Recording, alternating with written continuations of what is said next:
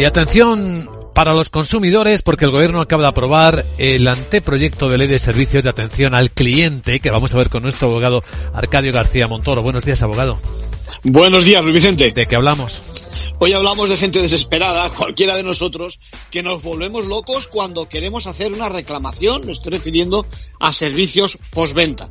Bueno, el gobierno ha tenido una iniciativa, mejorar las comunicaciones entre consumidores y empresas.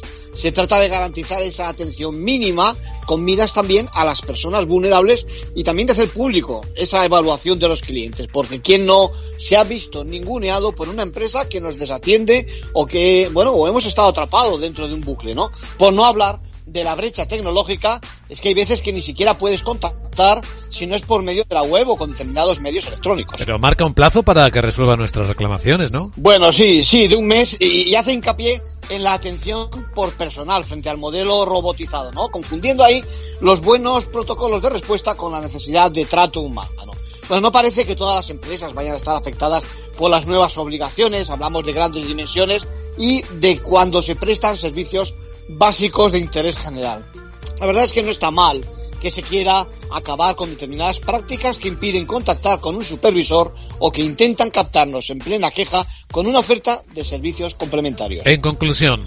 Bueno, la idea no es mala, ¿eh? pero nos preguntamos dónde quedan a todo esto las administraciones públicas. ¿eh? Esto es, es todo Hacienda, Seguridad Social o los ayuntamientos cuando nos relacionamos con ellos, ¿no? Me temo que de eso no dice nada. El administrado no es un consumidor, es Vicente. Gracias, abogado.